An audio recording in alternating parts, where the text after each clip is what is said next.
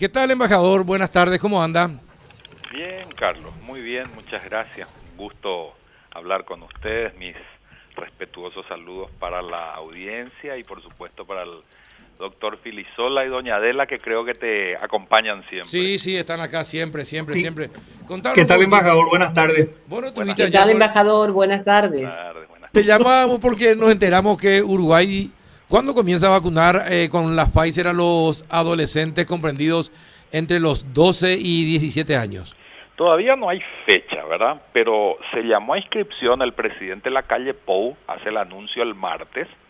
Ayer se habilitó y se presume una franja etaria de 300 mil jóvenes comprendidos entre 12 y 18 años. De esos 300 mil, ayer se inscribieron 92 mil Ah, ya se inscribieron, que van a estar expectantes de la vacuna, ¿verdad? Hoy la situación en el Uruguay, al igual que en todos los países que tienen alto porcentaje de vacunación, hizo que migrara la franja de riesgo al vacunarse a los de primera línea, al vacunarse a los vulnerables, etcétera, hizo que migrara hacia abajo, hacia franjas etarias de, de más jóvenes, ¿verdad? Y hoy el 80% de los de los infectados, del 80%, tiene menos de 45 años en el Uruguay, el 80%, y de eso otra vez, de 12,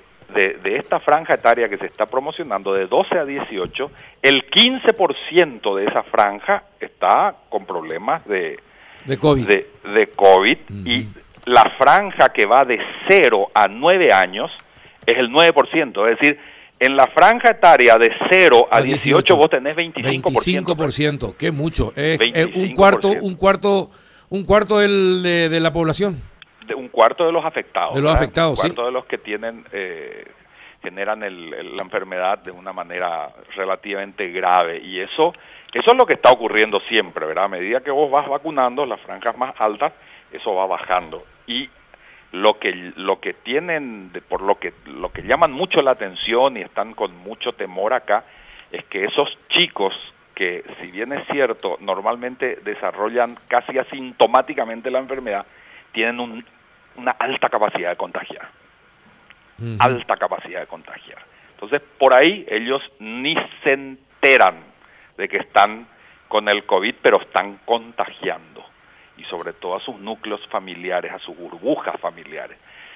Ahora se calcula aquí que los resultados para esta campaña de junio y julio de vacunar a esas franjas etarias más bajas se va a ver en septiembre se verían los resultados. Y sigue el plan uruguayo, el plan maestro uruguayo de salud pública de vacunar a 2.800.000 personas.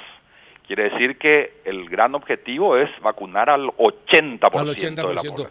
Y hoy día, ¿cómo, ¿a qué nivel llegaron de vacunación de la población? Uh, altísimo, Carlos, altísimo. Tienen 2 millones de personas vacunadas con una dosis, 2 millones, y tienen un millón y pico, un Qué millón cincuenta mil con dos dosis. Es decir, están llegando al 33% de la población con dos dosis y ya superaron, el- están en el 60% casi, 55% de una dosis. Es decir, tienen una, eh, un porcentaje, una cobertura altísima de vacunación. Ahora, ¿y cómo consiguen tan rápidamente las vacunas? ¿Qué hace Uruguay de diferente a, a Paraguay, por ejemplo? Pero todos sabemos eso. No, no, no, no, ¿por qué te reís? A ver, contanos un poquitito, a ver. Pero a- todos sabemos cuál es el- la, la historia de las vacunas en el Paraguay. Vos sabés perfectamente. Las vacunas tienen un precio en el mercado y los que salieron a pagar dos o tres veces más que lo que valía en el mercado, unas vacunas que normalmente cuestan 7, 8, 9 dólares, se llegaron a pagar 30 y esos que pagaron 30 dólares recibieron las vacunas. La gran pregunta va a ser, bueno, ¿y por qué no hizo eso el país, verdad? ¿Por qué no hizo el Paraguay eso? Y vos sabés la respuesta también, ¿verdad? Entonces, el tema es muy complejo, pero los países que tomaron la decisión, asumieron el riesgo, los costos y obtuvieron las vacunas con ese diferencial de precios y bueno, están vacunando a su población rápidamente, ¿verdad? Qué bueno. Qué bueno. Eh, Rafa, ¿alguna consulta a, Rogelio Benítez? Sí, para no salirnos tanto del tema, en realidad dos preguntas te quiero hacer, embajador. La, primera es, eh, ¿Uruguay hizo público el precio de que pagó por las vacunas? No, no. Todo ese tipo de cosas se maneja eh, muy, muy cautelosamente, ¿verdad?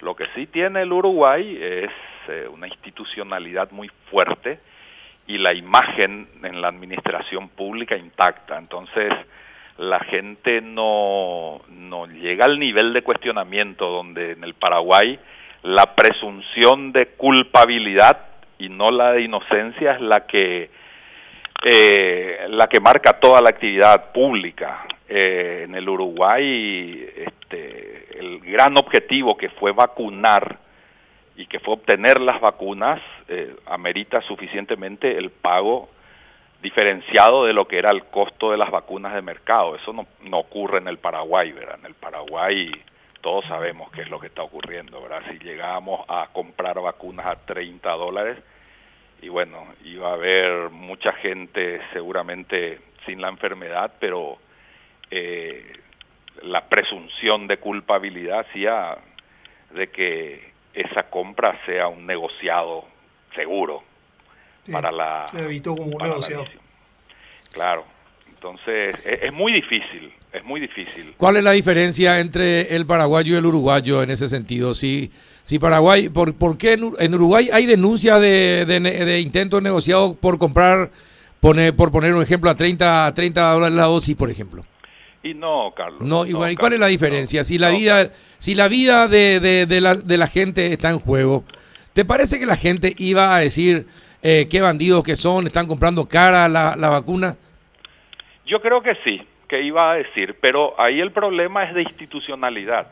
Porque corrupción puede haber en cualquier, lugar. nuestro, nuestro problema es de impunidad, de falta de justicia, una justicia fuerte. Porque si eso ocurre, actos de corrupción, pero se castiga y la gente percibe que para aquel que se desvíe va a haber un castigo fuerte, entonces eh, la imagen, la visión la lectura de la situación va a ser absolutamente diferente.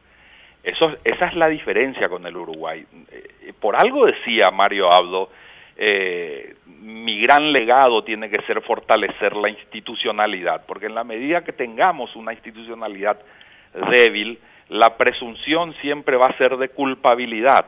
El juicio no va a ser previo, la condena va a ser anticipada y todo el andamiaje, toda la estructura jurídica del Estado y se va a desmoronar y ante esa falta de credibilidad vamos a tener que vivir situaciones como las que estamos viviendo, que si teníamos mucho más fuerza eh, podíamos haber salvado, ¿verdad? Pero eh, es ahí cuál es la semilla, cuál es la simiente, cuál es la génesis, dónde se origina.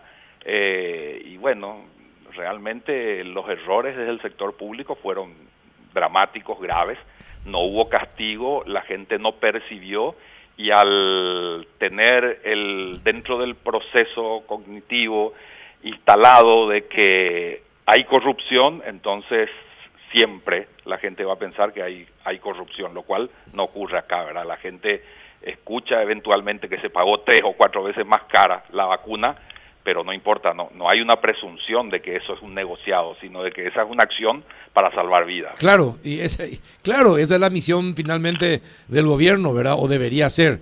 Eh, y allá, y después va a tener toda la oportunidad de demostrar que no hubo negociados, eh, probablemente, pero eh, ciertamente acá, antes, de, antes, de pensar, antes de pensar, ya le consideramos culpable a la persona.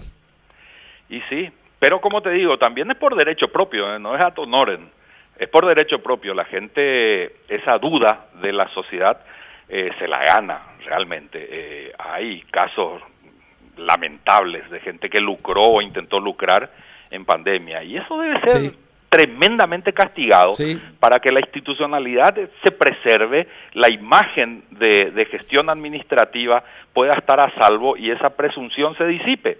Porque si no, ¿qué es lo que pasa? La gente en el temor, nadie se anima a hacer nada. Y vos sabes que pagando tres o cuatro veces más podés salvar vidas, pero no lo haces porque, porque por omisión no se va nadie preso, ¿verdad? Pero sí por acción. Entonces nadie se anima a tomar la decisión. Entonces no, entonces no merece dirigir un país. Y mira, es complicado porque ese país no tiene una conducción aislada o, o descolgada. Es decir, responsables somos todos. Claro.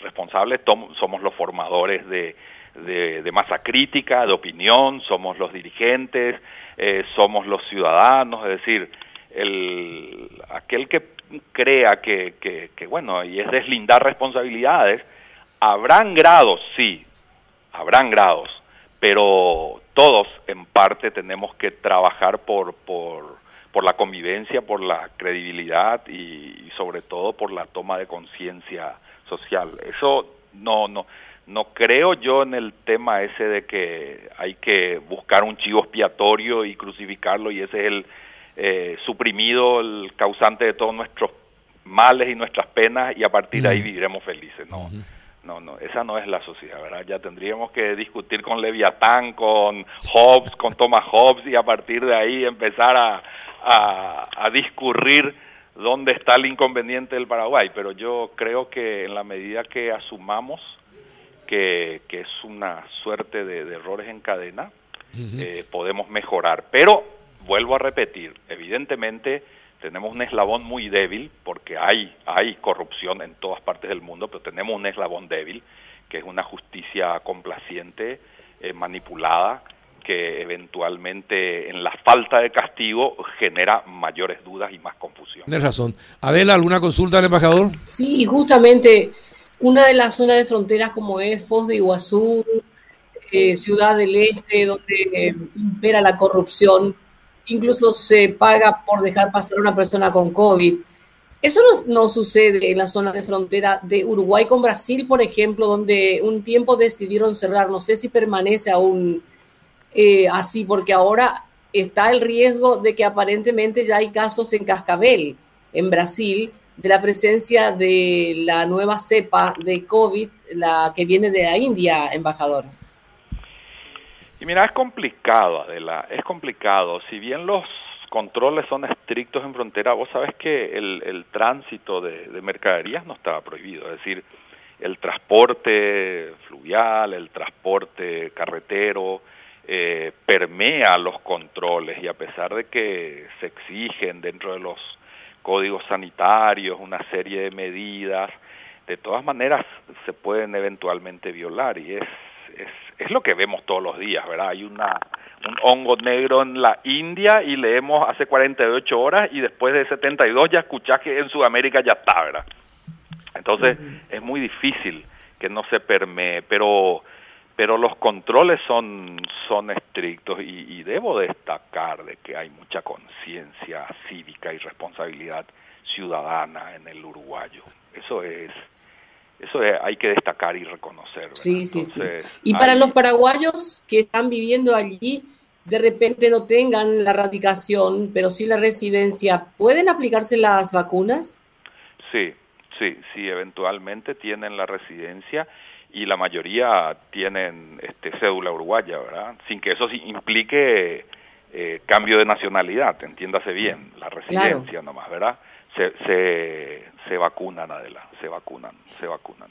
Solamente no se vacunan los que no tienen ninguna ningún vínculo con el Uruguay, ¿verdad? Cédula paraguaya y estuvieron acá de paso y obviamente a esos no, pero quienes pueden certificar su residencia en el Uruguay sí tienen la la cobertura este, de salud que el Estado otorga a todos los ciudadanos uruguayos.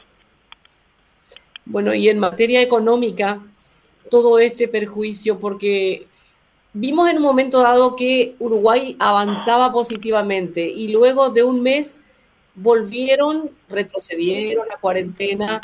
¿Por qué motivo fue eso? Si nos puede recordar, por favor. Y es, es lo que nos ocurrió a todos, ¿verdad? Se retrasó de alguna manera hasta que, bueno, permea los controles y una vez que la circulación es comunitaria es muy difícil de, atajar, ¿verdad? Sobre todo que se rechazó por mucho tiempo, pero después ya entra a cruzarse con el tema económico. Y, es ahí donde, donde vienen las, las dificultades, ¿verdad? Acá en el Uruguay, fíjate vos el debate, es muy interesante el debate. Hoy empiezan a hablar de aforos, aforos, es decir, la cantidad de personas habilitadas ah, para entrar a un restaurante, a un teatro, a, una, a un estadio, que normalmente es la tercera parte de la capacidad. Pero eso está en colisión directa con que las vacunas no son obligatorias. Aplicarse la vacuna no es obligatorio. Entonces, ¿cómo vos le prohibís si no es obligatorio? ¿Cómo vos le prohibís a alguien que no entre a algún lugar? Eh, y ahí solamente se trabaja sobre la conciencia ciudadana, sobre la responsabilidad social. Y, y, ese es el gran debate ahora, ¿verdad? Al no, si no es, está, no es obligatoria la vacuna, que a mí me prohíban entrar a algún lugar porque no estoy vacunado, es un acto de discriminación. a propósito, ¿usted ya se vacunó? Yo me vacuné, todo el cuerpo diplomático. Todo el cuerpo diplomático. Se vacunó, sí, se vacunó inmediatamente. Tuve suerte porque como el cuerpo diplomático normalmente es gente de mucha edad, este nos tocó Pfizer, la, la vacuna Pfizer, y bueno, yo me vi beneficiado, casi el Benjamín del de la representación diplomática en el, en el Uruguay, pero me vi, me vi beneficiado, gracias. Y, y no es solamente eh, todo el este, todo el estamento diplomático. Hay muchísimos otros sectores que, que el Uruguay tiene como con un tratamiento muy especial verá el abordaje distinto que se hace a, artistas a atletas a un montón de, de, de estamentos verdad que hacen que el Estado les mire y les dé una protección especial. Es muy interesante el abordaje que hace salud pública en el Uruguay al tema COVID. Mi última pregunta, embajador.